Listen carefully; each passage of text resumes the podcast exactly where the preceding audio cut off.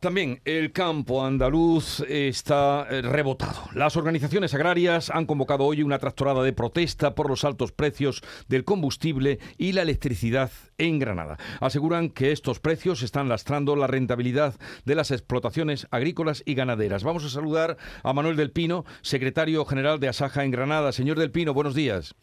Hola, buenos días. Eh, ¿Qué motivos le han llevado a ustedes a convocar esta tractorada hoy en Granada? Bueno, lo ha resumido usted en la presentación. Fundamentalmente son dos, los costes energéticos eh, centrados en electricidad y en carburante. Mm. ¿Les afecta más a Granada que a otras provincias? Digo porque la tractorada de hoy solo se ha convocado en Granada o hay eh, alguna otra movilización también en Andalucía. No, no, no, no, no, no. A nosotros nos afecta en la misma eh, medida y manera que al resto de, Andalucía y que al resto de agricultores de toda España.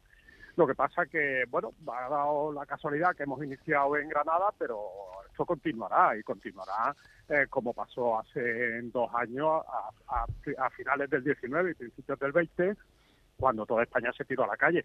Entonces era por protestar por los bajos precios que recibíamos y hoy va a ser por los incrementos de los costes de producción que no nos permiten mantener una explotación mínimamente viable. Estamos saliendo a pérdidas cada vez que cogemos un tazón o que encendemos la luz para calentar una nave, por ejemplo.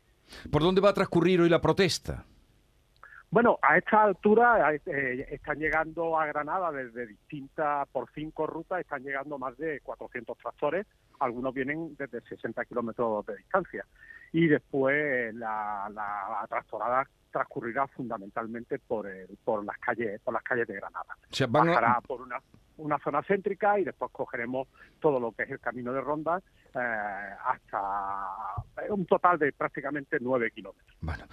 400 tractores, desde luego se harán notar, contémplenlo los granadinos que circulen porque van a entrar en la ciudad y en un recorrido, como nos decía Manuel del Pino, de unos 9 kilómetros. Eh, Manuel del Pino, secretario general de Asaja Granada, mm, gracias por atendernos, suerte para eh, sus reivindicaciones que les llevan desde luego a dejar el tajo y perder un día de trabajo y gastar gasoil para ir a manifestar eh, su situación. Un saludo y que tengan suerte.